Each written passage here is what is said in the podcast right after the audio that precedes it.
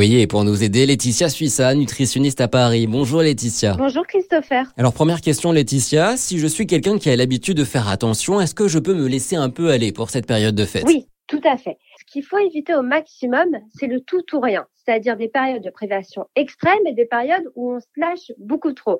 C'est finalement cet écart qu'il faudra éviter.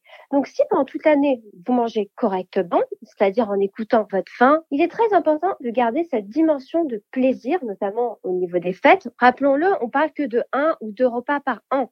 C'est pas comme si c'était pendant une longue période et que ça durait. Donc, il faut finalement se faire plaisir pendant les repas de fête. Alors je suis en plein préparatif en ce moment. Qu'est-ce que vous me conseillez de faire comme euh, menu? L'essentiel, c'est quand même de garder cette tradition et garder le repas de fête comme on a envie de le faire. Notamment le moment de l'apéro. Donc là, on pourra faire les choses habituelles, les petits fours, les choses comme ça, on pourra rajouter en plus des petites crudités. Comme ça, on pourra aussi piocher sur les crudités quand on aura vraiment euh, la sensation de faim. Au moment du repas, on pourra faire la traditionnelle dinde de Noël. Si on reste dans des petites quantités, ça ira. Et est-ce que pour le dessert, il y a quelque chose de mieux à favoriser ou alors pas du tout? En fait, il n'y a jamais quelque chose qui est mieux qu'autre chose. Ce qu'il faut comprendre, c'est qu'il y a des aliments plus énergétiques que d'autres. Donc, bien sûr, si vous prenez une part d'une bûche de Noël, ça va être plus calorique que des fruits, bien évidemment. Donc, si vous voulez limiter les, les, les calories, allez plutôt vers des fruits. Si vraiment ça vous frustre de ne pas prendre le dessert, prenez-le,